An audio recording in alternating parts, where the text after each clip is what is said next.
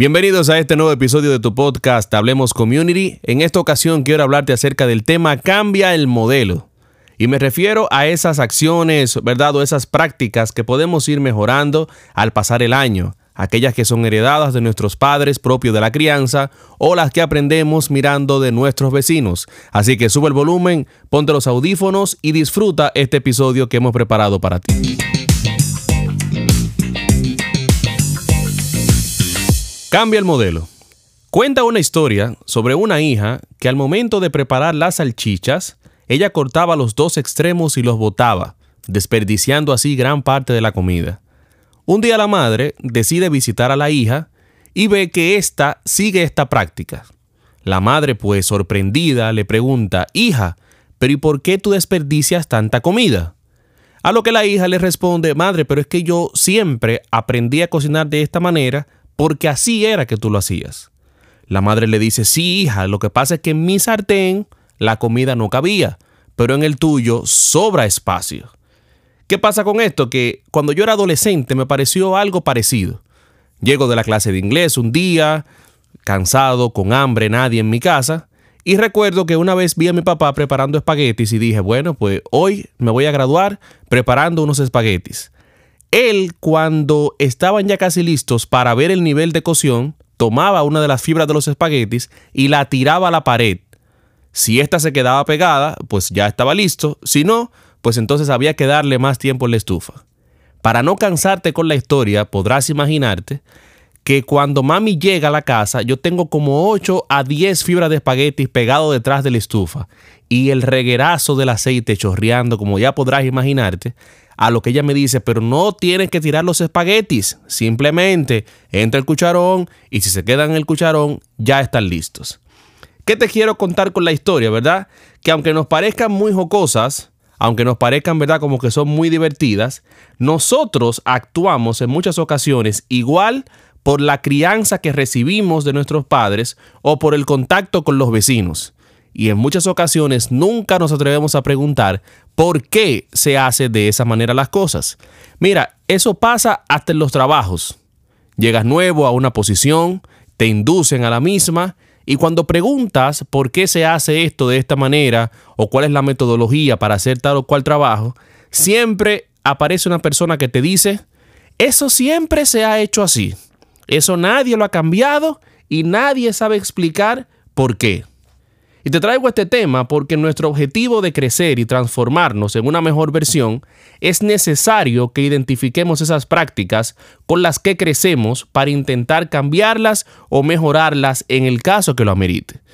En la práctica de terapia familiar y de psicología hay algo que se conoce como genograma, que es un gráfico donde el profesional puede identificar por medio a una simbología qué tan buena o qué tan traumática ha sido la interacción o la conexión o la relación entre los familiares o, la cercanía entre los familiares o una pareja. Y nosotros vemos estas prácticas recurrentes y normales en nuestra relación diaria con los demás. Y se incrementa en las parejas el identificar como digamos esos pequeños defectos de fábrica, si pudiéramos llamarle, o esas conductas aprendidas que las replicamos sin saber de dónde vienen. Y por lo general aprendemos o replicamos este comportamiento de nuestros padres. Yo tengo aquí tres que son comunes, que quisiera compartirlas contigo, donde estoy seguro que te vas a ver representado, te vas a ver retratado o te va a llegar a la mente rápidamente alguien que pueda parecerte que se tiene ese comportamiento. El primero de ellos es el rosca izquierda. ¿Cuál es esa persona? Es el que nunca está conforme con nada. Todo se lo encuentra mal, difícil de complacer, difícil de sorprender. Siempre anda buscando, como decimos aquí en Dominicana, la quinta pata al gato, la quinta pata al gato. Si haces memoria, es posible que en tu familia haya uno o varios que sean roca izquierda, o quizás tú eres el que es de esa manera, que siempre hay que buscar la forma de cómo explicarle todo, porque al final todo se lo encuentra mal. El segundo de la lista es el macho alfa es ese propio de los varones, de los machistas, ¿verdad? Que crecen viendo el ejemplo de papá en la casa, que solo trabajaba, llegaba al final de la jornada laboral, se sentaba en un mueble y había que traerle todo. Y cuando alguien le cuestionaba, le preguntaba o le reclamaba lo que fuera, él decía, en esta casa mando yo, yo trabajo demasiado y aquí se hace lo que yo diga. Y esa persona, ¿verdad? Crecíamos viendo eso porque él siempre decía que andaba muy cansado. A él no le importaba si la esposa tuvo un mal día. No se preguntaba qué pasó con los niños ese día, si pelearon en la escuela. Su excusa era que él trabajaba demasiado y que llegaba muy cansado y se hacía lo que él decía en la casa. El tercero de la lista es la víctima. Perdón, la víctima. Ese comportamiento retraído, que todo lo acepta como bueno y válido, muchas veces sin estar de acuerdo, solo para no contradecir o que el otro no se sienta mal, son personas que sufren y nunca se atreven a expresar su pesar hasta que un día explotan y lo hacen de la peor manera posible. Podríamos mencionar muchos más, dentro de lo que entrarían las adicciones y comportamientos violentos, que son repetitivos en generaciones, pero eso no es lo que quiero dejarte en esa reflexión. Solo tú tienes en tus manos la capacidad de cambiar el patrón, de cambiar el modelo, de hacerlo diferente y que tu vida y la de tu familia tenga una historia distinta a la que viste en tus padres o a la que viste en tus vecinos, en, en muchos casos. Por ejemplo, ¿cómo lo hago? Cambia el yo por nosotros. Uno de los pasos más difíciles en la vida de pareja es cambiar ese yo por nosotros. Pero ahí es donde nos despegamos de las raíces del hogar, nos disponemos a crear un modelo propio, donde la pareja construye la forma de cómo manejar la crianza y cómo llevar el matrimonio. Esa es una de las primeras partes para cambiar el modelo, cambiar los yo por el nosotros. Claro, la crianza base siempre va a ser como la zapata vamos a llegar al matrimonio, vamos a formar una pareja, vamos a formar una familia y siempre vamos a tener como punto de partida lo que aprendimos de nuestros padres. Es normal. Lo que podemos hacer siempre que lo amerite es los pequeños cambios en el modelo para ajustarlo a mi propia historia, a mi propia vida y mi propia forma de crianza. Pregúntate por qué lo haces. Tómate el tiempo un día de preguntarle a tus padres por qué hacen tal o cual cosa o por qué lo hacían de esa manera. ¿Por qué reaccionamos de tal o cual manera en determinados momentos frente a ciertos estímulos, verdad? ¿Por qué? Es bueno entender de quién yo aprendí esa conducta y por qué se hace de esta manera. Te pongo un ejemplo, no es normal que todo el mundo tenga problemas contigo.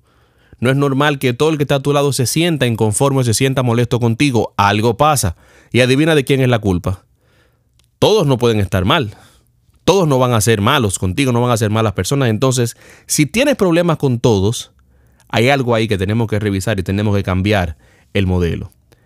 Yo no quisiera solamente resaltar lo negativo en este episodio, ya que también el buen comportamiento, las buenas conductas, las buenas acciones replican de manera eh, positiva en nuestras vidas.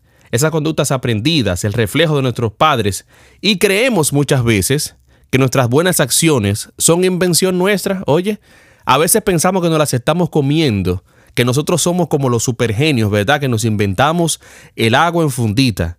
Ignoramos muchas veces que las buenas acciones que podemos replicar en otros es porque la vimos de nuestros padres e inconscientemente la estamos replicando.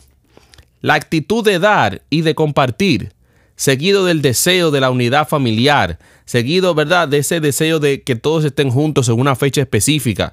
Aprendimos de esa tía o de esa abuela que se ocupaba de que la familia no se disgregara, de que la familia siempre estuvieran juntas. Las conductas que absorbemos a lo largo de nuestro crecimiento definen lo que somos. Escúchalo bien, esas conductas que aprendemos, las que absorbemos, las que ponemos en práctica, eso es lo que define quiénes somos nosotros. Ahora, el ejercicio de hacer los cambios necesarios para mejorar y ajustarse a la vida que me tocó, a la vida en pareja, a la vida con mi círculo de trabajo. ¿A quién le corresponde? Solamente me corresponde a mí. Y te dejo este consejo para seguir apoyándote a que seas una mejor versión de ti mismo y pueda ser de mayor bendición para los otros. Revisa el modelo y si amerita que tienes que cambiarlo, cámbialo. No te quedes igual. Intenta ser cada día una mejor versión de ti mismo.